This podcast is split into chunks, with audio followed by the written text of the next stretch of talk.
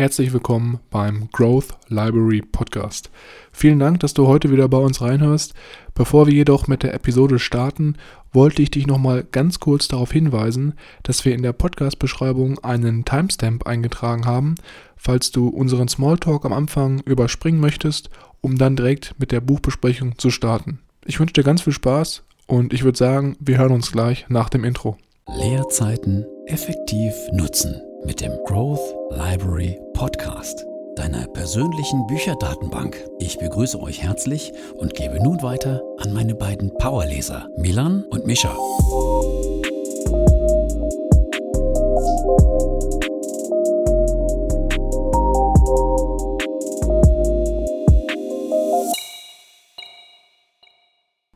Herzlich willkommen, wie immer, auch nochmal von meiner Seite hier beim Growth Library Podcast. Mein Name ist Milan und am anderen Ende der Leitung befindet sich wie immer mein Bruder. Mischa, hallo und herzlich willkommen, auch wie immer von meiner Seite. Mischa, ich habe letzte Woche bei der Aufnahme bemerkt, dass ich noch gar nicht dir von meiner äh, sehr interessanten Erfahrung in meinem Fahrradverkauf hier in Rotterdam erzählt habe weil es ist ja so, ich habe, ja, das Ganze geht ja hier auch so dem Ende zu in Rotterdam mit meinem Studium. Ich habe jetzt langsam alles abgeschlossen. Und wie das halt so ist als holländischer Student, hatte ich natürlich auch von Anfang an immer ein Fahrrad hier. Mhm, logisch. Und ähm, das war eigentlich ziemlich cool, weil du dadurch halt ziemlich ähm, ja, flexibel bist. Dann war das jetzt vor zwei, drei Tagen bei Facebook in so eine Fahrradverkaufsgruppe gestellt, also Fahrrad, Fahrradmarket äh, oder Bicycle Market Rotterdam heißt die, glaube ich.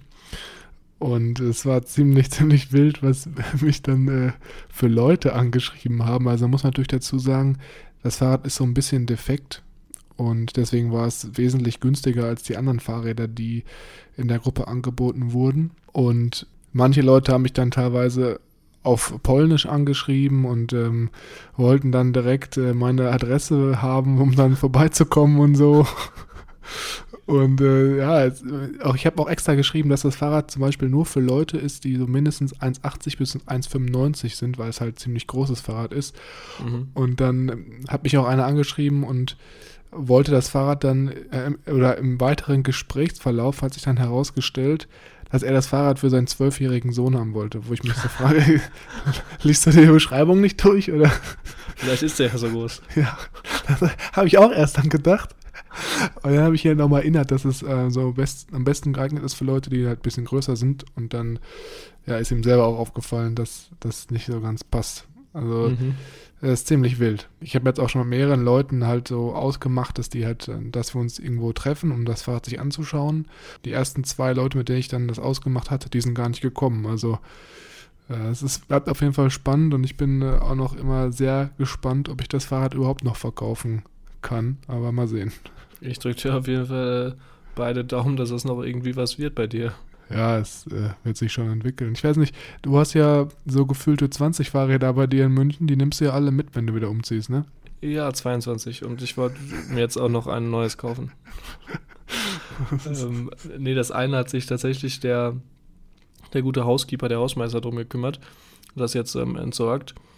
Und die anderen zwei sind äh, gut in Schuss und mit denen werde ich auch ähm, noch weiter, weiterhin fahren. Man braucht natürlich auch ein Fahrrad für Schönwetter, mit dem man ein bisschen flotter fahren kann und einen für den Winter, für den Herbst, wenn es dann auch mal ein bisschen rutschiger ist und ein bisschen Laub auf den Wegen liegt, mhm. ist es nicht ganz so gut, wenn du dann mit so schmalen Rennradreifen da lang jagst. Da habe ich ähm, tatsächlich auch mich schon einmal auf dem Boden ausruhen müssen, weil es zu schnell ging. Das Fahrrad, was du dann verkauft hast, war das das, was du vom Trödelmarkt dann besorgt hast? Oder? Ja, wobei ich das nicht verkauft habe, das wurde dann fachgerecht entsorgt auf der so. Müllhalde. Der Hausmeister hat ganz smart die Polizei geholt und hat an einem äh, in einer Nacht- und Nebelaktion alle Fahrräder, die etwas älter aussahen, einfach ähm, aufge aufsperren lassen und dann zur Müllkippe gebracht. Nein, das war vorher schon kommuniziert mit den Mitbewohnern. So, okay, ja, keine Ahnung. Weiß ja nicht, was bei euch so los ist da in der Wohngemeinschaft. Ja, Wohngemeinschaft ist sehr gut. Die, die Harmonie ist on point. Ja, gut, da wird radikal aussortiert. Okay, Ja, ich würde sagen, wir haben jetzt genug über Fahrräder und über Fahrradverkauf und Fahrradhandel gesprochen. Nicht, dass unser Podcast hier noch eine ganz andere Richtung einschlägt. Nichtsdestotrotz haben wir uns ja heute wieder hier versammelt, um über etwas ganz, ganz anderes zu sprechen. Und zwar geht es nach wie vor um das Buch Denke nach und werde reich von Napoleon Hill. Und da haben wir ja in der letzten Woche auch schon den Anfang äh, angerissen, besprochen und so die ersten zwei, drei Komponenten uns ein bisschen näher angeschaut. Und heute würde ich sagen, machen wir direkt mit dem Buch weiter und steigen noch ein bisschen tiefer in die Materie ein. Für jeden, der jetzt gar nicht weiß, worum es geht und das, den Hintergrund zum Buch auch nicht äh, im Kopf hat. Wir haben, wie gesagt, schon eine vorige Episode hier die Einleitung besprochen und allgemein auch den Anfang des Buches. Also wenn du jetzt hier neu einsteigst, macht es wahrscheinlich mehr Sinn, mit der Podcast-Episode davor einzusteigen, damit du wirklich das Gesamtbild äh, des Buches hier mitnehmen kannst. Bevor wir hier loslegen, das Buch wird natürlich von uns nicht in kompletter Fülle zusammengefasst, das würde hier den Rahmen sprengen. Deswegen haben wir uns die interessantesten unserer Meinung nach Aspekte rausgenommen, von die wir am meisten mitgenommen haben. Besprechen wir die hier. Falls ihr Interesse habt, das Ganze euch noch ein bisschen näher anzuschauen, haben wir euch den Link zu dem Buch in die Show Notes gepackt. Bevor ich lossstarte, nochmal ganz kurz ein kleiner Recap von unserer letzten Session.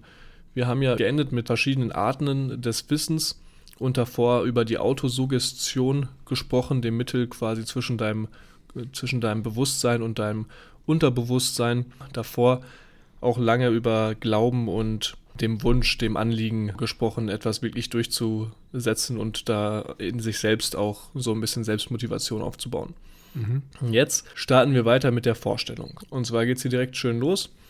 Man kann alles schaffen, indem man es sich quasi vorstellt. Also alles, was du dir vorstellen kannst, kannst du auch wirklich umsetzen, äh, sagt Napoleon Hill hier ganz klar.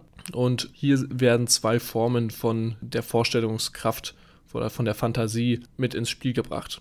Einmal die synthetische Vorstellung, bei der alte Konzepte bzw. vorhandene Ideen mit neuen Kombinationen oder mit neuen Variationen zusammengefügt werden, wo man quasi Bananen und Äpfel, sage ich mal, einfach zusammenführt und guckt, was wie der Smoothie schmeckt. Keine starke kreative Leistung ist davon notwendig, aber es ist auch eine Art der Fantasie, die er hier mit ins Spiel bringt. Die zweite und die interessantere Form der Vorstellung ist die kreative Vorstellung. Und hier kommt das erste Mal der Begriff der unendlichen Intelligenz, die wir jetzt im Verlaufe des Buches wahrscheinlich auch noch ein paar Mal, wo wir auch noch ein paar Mal drüber stolpern werden.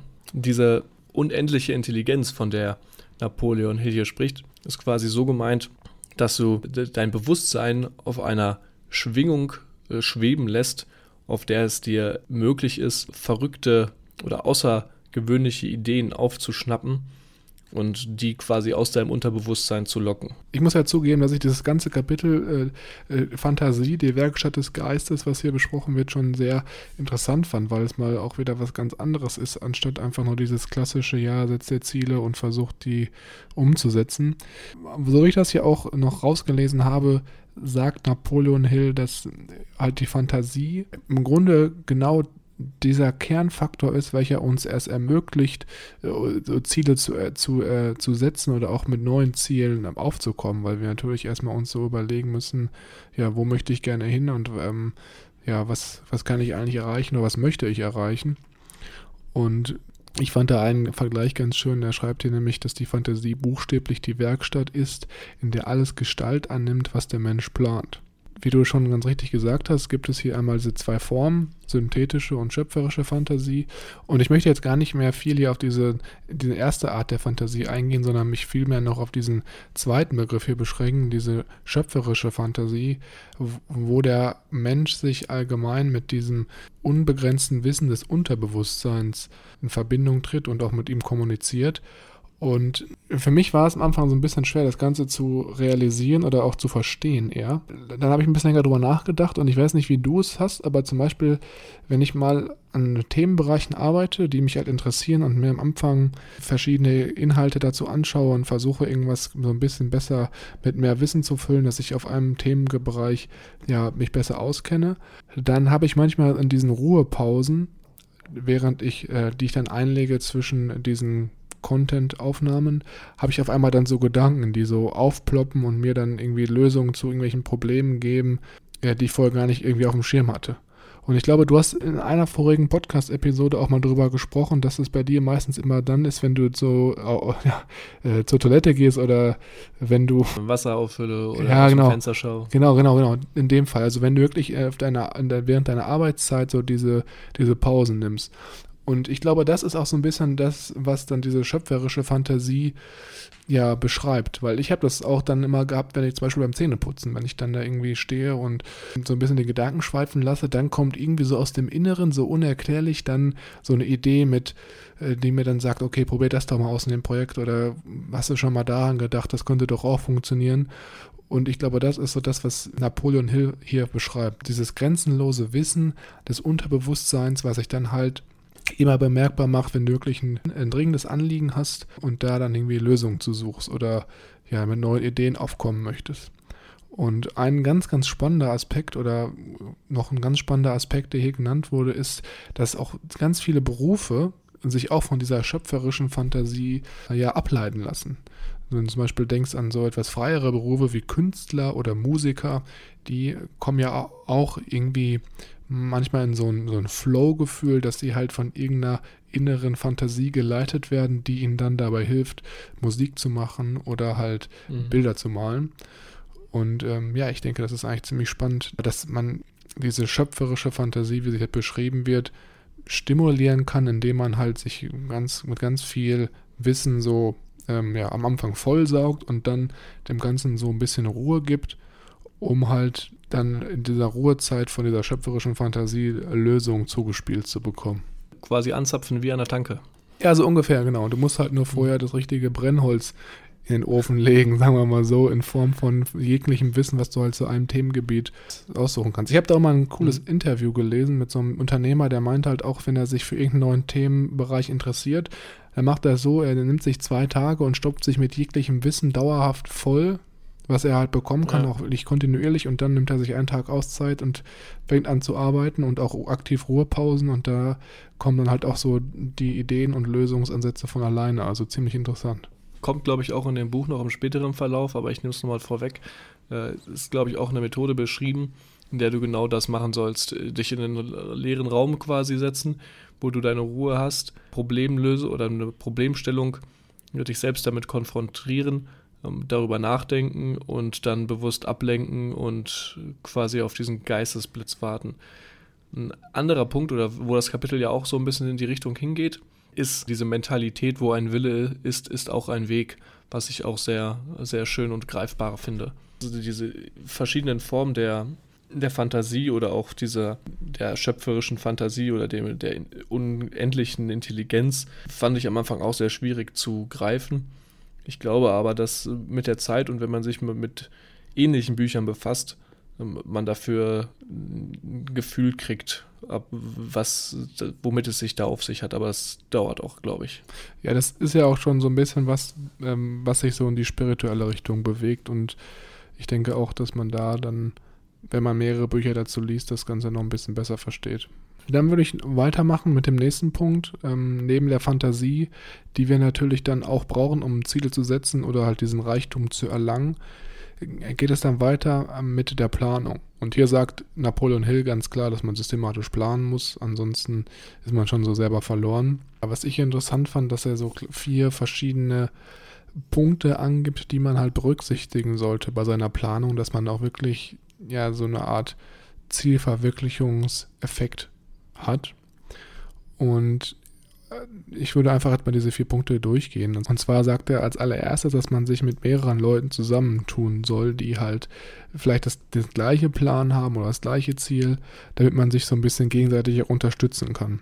Und was er hier dazu sagt, er nennt das Ganze halt Mastermind und das fand ich auch ein bisschen komisch, weil das ist eigentlich ein Kapitel, was wir gleich nochmal ganz genau besprechen werden, aber er greift das hier halt vorweg, dass man sich sozusagen eine Mastermind mit mehreren Partnern anlegt, die halt für alle Vorteil bringen sollte. Ist ja klar, wenn man sich mit Leuten zusammentut, muss jeder auch profitieren, damit man auch so ein bisschen diese Dynamik in der Gruppe hat, die einem dann zum Ziel führt. Und er sagt, man sollte dann hier mindestens zweimal sich pro Woche treffen und äh, seine seine, seine Prozesse und seinen Arbeitsprozess besprechen und auch auf zwischenmenschliche Harmonie achten, damit man sich so optimal und gegenseitig unterstützen kann, um sein Ziel zu erreichen. Das versteht er hier unter Planung. Und was hier abschließend dann genannt wird, ist eigentlich, dass jeder Plan, mit dem man sozusagen den Aufbau eines Vermögens verfolgt, immer so eine Art Gemeinschaftsprodukt aller Mitglieder der Gruppe ist. Und dass es eigentlich immer einfacher ist, in Kooperation sowas zu machen als alleine, weil du natürlich immer Leute hast, die sich in manchen Bereichen ein bisschen besser auskennen als du und dann von dem Wissen anderer profitieren kannst, dafür bei anderen auch wieder helfen kannst, wenn sie zum Beispiel sich in einem Bereich nicht so richtig gut auskennen. Da muss ich ehrlich sagen, ich glaube, das Kapitel war das umfangreichste, was ich äh, dokumentiert habe in dem ganzen Buch, weil es echt extrem viel abdeckt. Ich habe mir hier extrem viele, ja, diese nummerierten Auflistungen rausgeschrieben mhm. von Attributen, wie man richtig führt, äh, also quasi Leadership, dann Gründe, warum äh, Leadership, also das richtige Führen, scheitert, welche Services man nutzen kann, um sein Produkt zu vermarkten. Lustigerweise auch in dem Buch wird auch äh, ja auf den Lebenslauf äh, und auf, der, auf das richtige Bewerbungsschreiben drauf eingegangen, mhm. wo er auflistet, hier, so musst du dich bewerben, das schreibst du da rein und so, so sieht das aus wie du dich dann auf deine exakte Position bewirbst. Und was ich am besten vielleicht aus dem Kapitel fand, war, ähm, sich selbst Inventar nehmen. Da geht er nämlich auf 30, wenn ich mich recht erinnere, 30 äh, Punkte, 30 Fragen ein, die man jährlich immer zum Abschluss des Jahres sich selber stellen sollte und die man dann schriftlich äh, ausführen soll.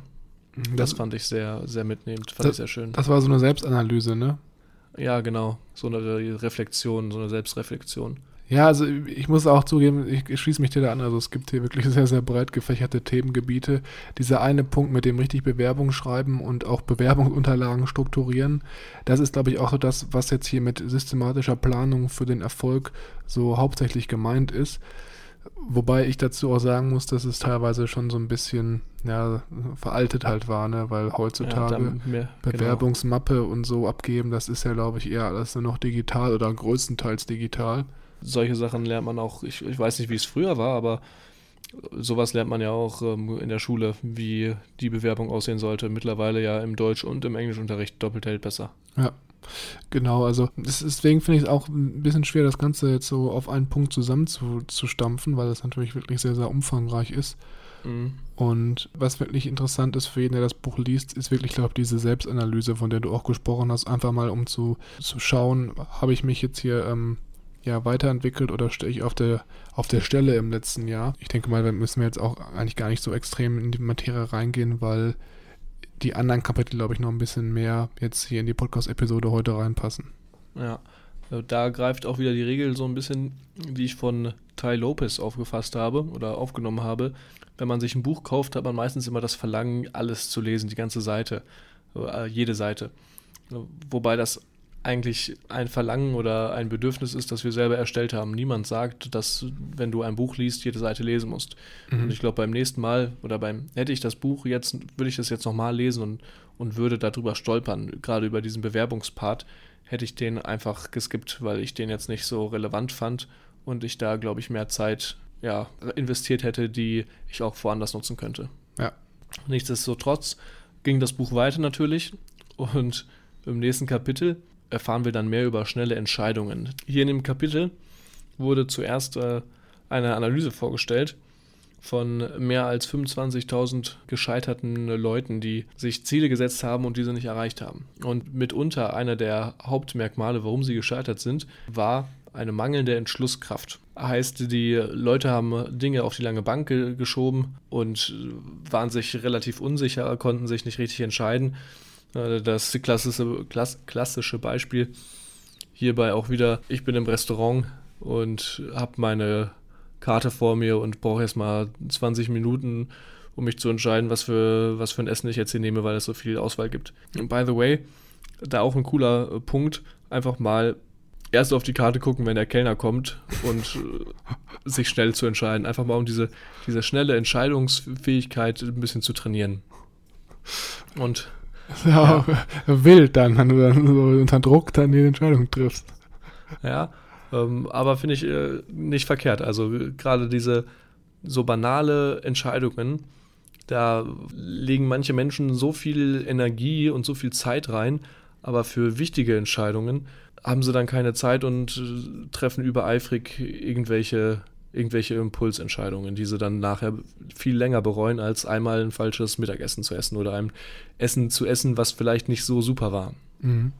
Ja, Und- ja. Hier wird auch ganz klar nochmal gesagt, dass gerade Menschen, die gerade ihre Bedürfnisse nicht befriedigen können, weil sie halt irgendwie nicht genug Einkommen haben oder einfach unzufrieden mit ihrer Lebenssituation sind, dass diese halt sich auch sehr schnell von den Meinungen anderer beeinflussen lassen und deswegen nicht selber eigene Entscheidungen treffen. Dann sind das zum Beispiel irgendwie äh, Medien und Zeitungen, die halt für diese Leute, die ihre die Meinungen bilden oder halt auch gute Freunde und Verwandte, die meistens natürlich immer nur versuchen, im guten Gewissen zu handeln, was aber dann oftmals im Einzelfall für die Person nicht das Richtige ist. Und äh, das ist halt nochmal ein anderer Faktor, der vielleicht auch nochmal dazu führt, dass man ja selber so etwas entscheidungsgehemmt ist, würde ich sagen. Und was ich auch noch interessant fand als nächsten Punkt, dass gerade diese Unentschlossenheit, also dieses Gefühl, dass man äh, immer irgendwas verschiebt oder nicht die richtige Entscheidung zeitnah trifft, dass das eigentlich auch eine Gewohnheit ist, welche sich sozusagen schon in jungen Jahren entwickelt und dann während der Schulzeit oder des Studiums sich immer weiter ausbaut. Weil, ja, es ist ja so, ich habe in der Uni noch nie irgendwie einen Kurs belegt oder in der Schule, der halt gelehrt hat, wie man schnell effektiv Entscheidungen trifft. Klar, es gibt immer so Modelle und Mat Matrizen, die wir auch schon in, in, anderen Büchern gelesen haben, wo man halt dann so eine Evaluierung der verschiedenen Optionen macht. Aber das hatte ich halt auch nie in, in der Schule gelernt, muss ich zugeben. Ich weiß nicht, ob das bei dir anders war. Hm, Meinst du da jetzt so Entscheidungen ne, ähm, la Eisenhower oder in welche Richtung geht das? So dringlich und wichtig Unterteilungen? Ja, genau, so in die Richtung. Oder halt auch in dem Buch The Millionaire Fastlane.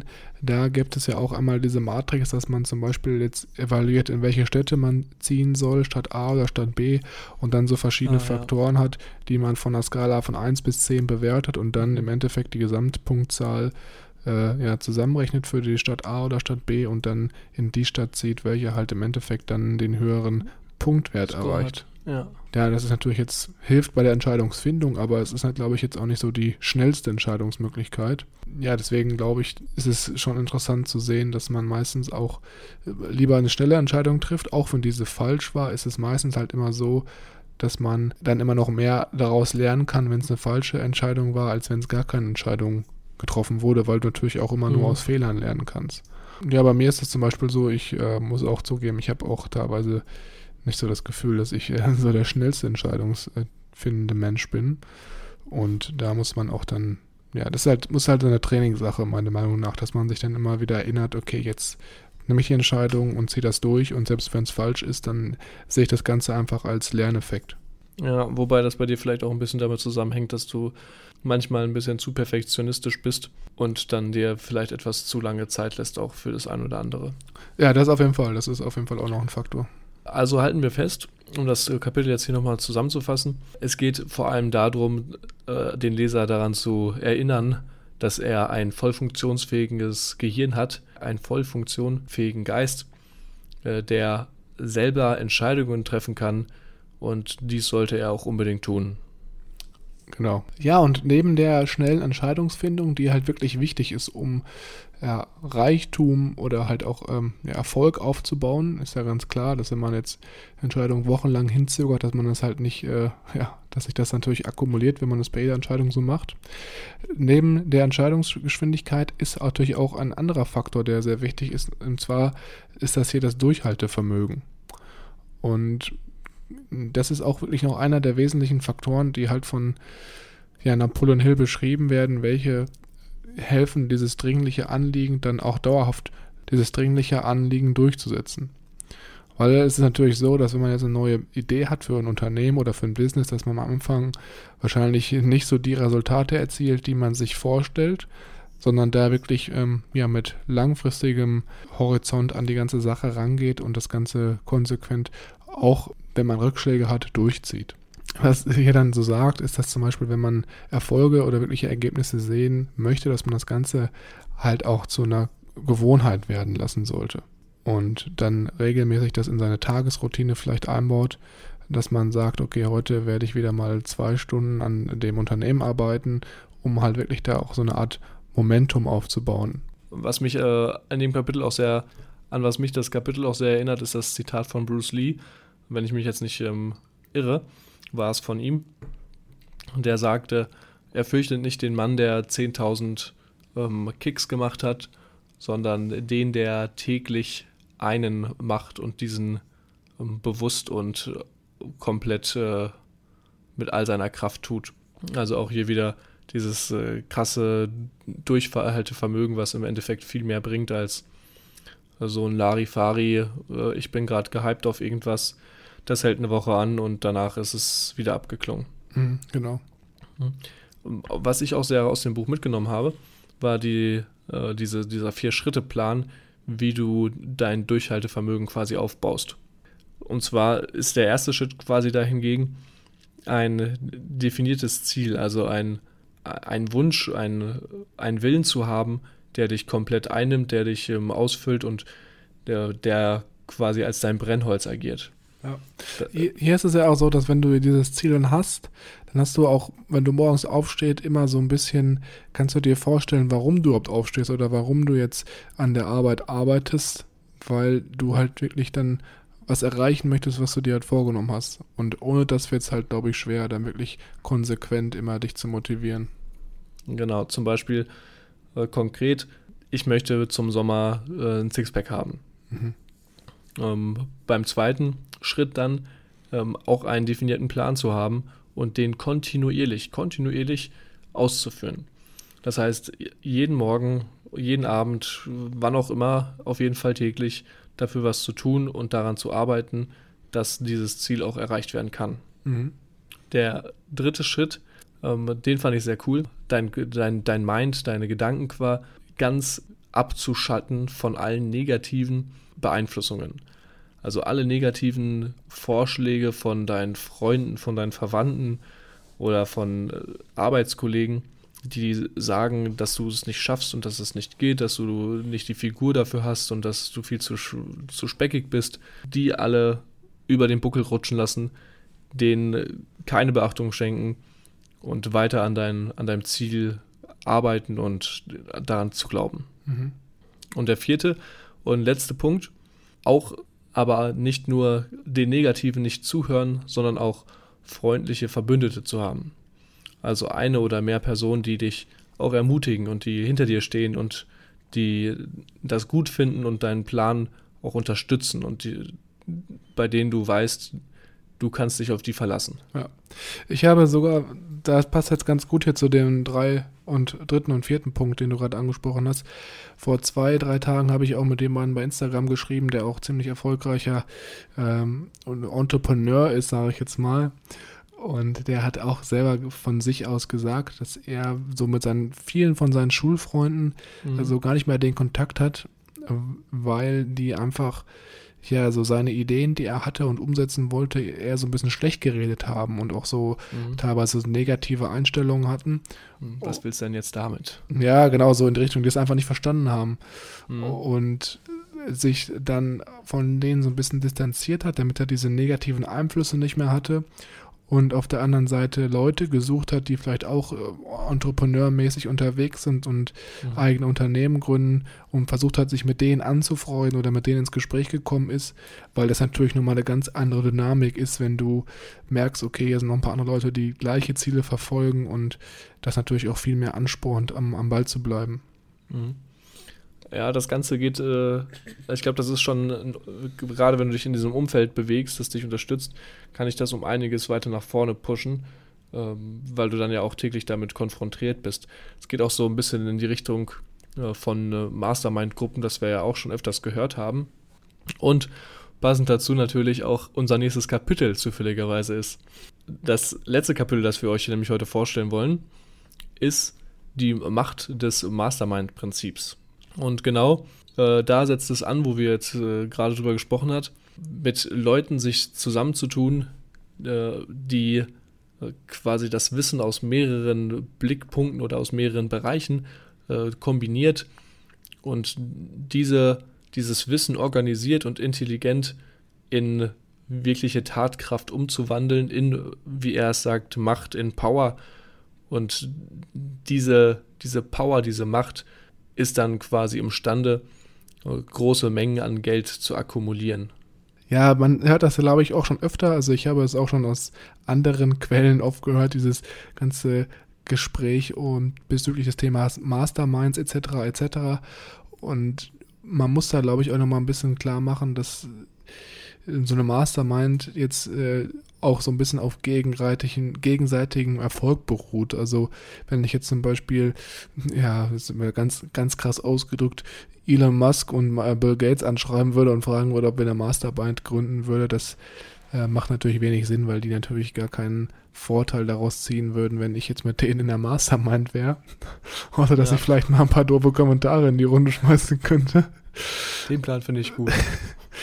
Und deswegen ist es hier wirklich essentiell wichtig zu verstehen, dass so eine Mastermind eigentlich wirklich nur gut funktionieren kann, wenn du diese mit Leuten schließt, die ungefähr auf dem gleichen Level sind und denen du auch durch dein Wissen ja irgendeinen Vorteil verschaffen kannst. Weil dann sind die natürlich auch mehr gewillt, mit dir zu kooperieren und auch ihr Wissen effektiv einzubringen. Weil wenn du jetzt eine Mastermind hast und du der Einzige bist, der spricht, dann bringt es dir natürlich auch nichts, weil du ja auf diesen Wissensaustausch sich so fokussieren möchtest. Mhm. Und ja, ganz coole Beispiele, wo Masterminds halt auch eigentlich immer sehr, sehr gute Vorteile gebracht haben, sind zum Beispiel einmal hier Warren Buffett und Bill Gates, die sich da, glaube ich, auch in so einem Country Club in Omaha kennengelernt haben und da von da an dann immer aus, im Austausch standen und auch, glaube ich, so mindestens wöchentlich immer telefoniert haben, um strategische Entscheidungen auch mal so abzuklären oder auch nochmal die Meinung des anderen zu hören. Und in dem Buch wird äh, hier auch noch beschrieben die Kooperation zwischen Henry Ford und Thomas Edison. Und Napoleon Hill schreibt hier, dass äh, erst nachdem Henry Ford sich mit Thomas Edison so angefreundet hat und diesen regelmäßigen Austausch hatte, dass ihm das erst richtig dabei geholfen hat, sein Unternehmen auf den ja, auf so ein etwas höheres Produktivitätslevel zu bringen und auch das Unternehmen noch viel stärker äh, zu wachsen lassen konnte. Gerade das, was du davor angesprochen hast, der Gruppe, wo vielleicht der eine oder andere eine Person überwiegend weiter ist als die anderen, äh, kann natürlich auch stark dazu führen, dass er den ganzen Inpunkt liefert und die anderen sich ein bisschen eingeschüchtert fühlen und äh, dann vielleicht auch gar nicht hinterfragen, ob das die, der richtige Weg ist und dann einfach nur blind folgen. Mhm. Das ist äh, natürlich auch sehr schwierig, da eine wirklich harmonische Gruppe zu finden. Und das trifft die Definition von Napoleon Hill eigentlich ganz schön, weil er sagt, eine Mastermind kann definiert werden als koordiniertes Wissen in einer harmonischen Umgebung zwischen zwei oder mehr Menschen, die ein definiertes Ziel erreichen wollen. Und da trifft diese harmonische Harmonie, glaube ich, genau den Punkt, dass man schaut, dass die Leute, mit denen du eine Mastermind bilden willst, auch wirklich zu dir passen und dass man sich nicht eingeschüchtert fühlt von anderen, weil die, die überwiegend dominant sind und dass auch alle wirklich zu Wort kommen und ja, sich beteiligen können. Also es muss halt dieses harmonische Gebilde sein, was wir jetzt schon, was du gerade nochmal gesagt hast. Ja.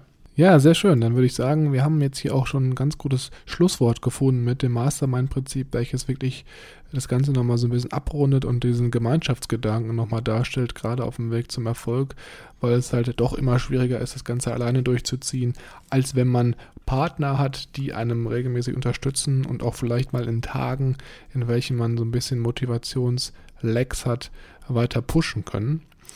Und mhm. ich würde sagen, hiermit beenden wir dann auch heute diese Podcast-Episode. Wie immer vielen, vielen Dank für jeden, der es geschafft hat, bis hierhin uns in dieser Episode zuzuhören. Es freut uns natürlich immer, wenn ihr uns Feedback zu dem gibt, was wir hier produzieren und das Ganze auch äh, bewerten würdet auf iTunes, weil uns das einfach dabei hilft, den Podcast noch wesentlich bekannter zu machen und auch an Leute heranzutragen, welche uns vielleicht noch nicht kennen und aber auch von unserem Wissen profitieren könnten. Und wie gesagt, falls ihr Interesse am Buch habt, wir haben euch das Ganze nochmal in die Show Notes gepackt.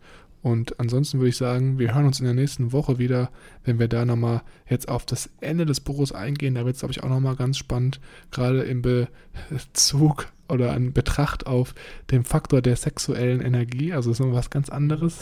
Ein bisschen. Es bleibt, es bleibt spannend bei uns. Es bleibt auf jeden Fall spannend, genau. Und ich würde sagen, ja, dann bis zur nächsten Woche und bis dann. Ciao. Ciao.